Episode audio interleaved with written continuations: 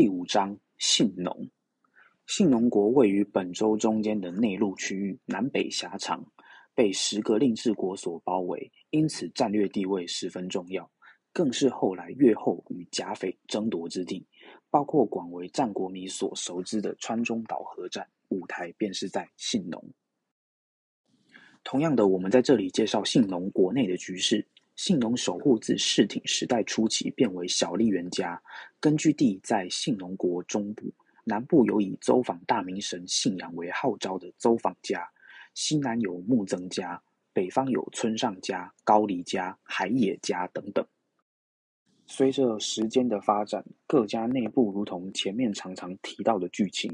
各家族内部逐渐发展出各个分支分组。时间久了，自然感情淡薄，甚至开始对立仇视。这里也不例外。小笠原家出现三个分支，最后仍由宗家、生治家统一整个家族。周访家也由三个分裂的分家，最后由宗家统一家族。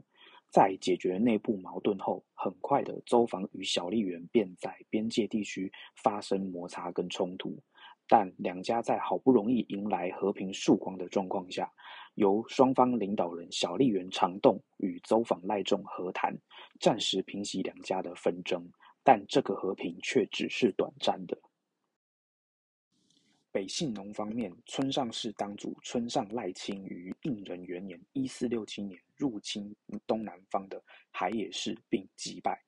其子村上赖清于一四八四年再接力攻陷大井家，成为信农东北部的最大势力，与中部的信农守护小笠原家、北部的高黎家形成分庭抗礼的局面。高黎家则在外交方面跟北面越后国的守护代长尾维景互相支持。在维景抵抗上杉家时，高黎家在北信农支持着他。当维景成功掌控越后，也知恩图报，支持高黎家在北信农的势力。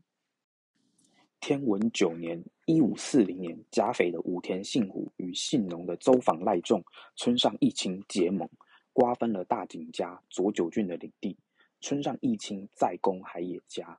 但隔年信虎即被长子武田晴信，也就是后来的信玄，发动政变，流放骏河。随着甲斐武田家及上山长尾的势力开始影响信农，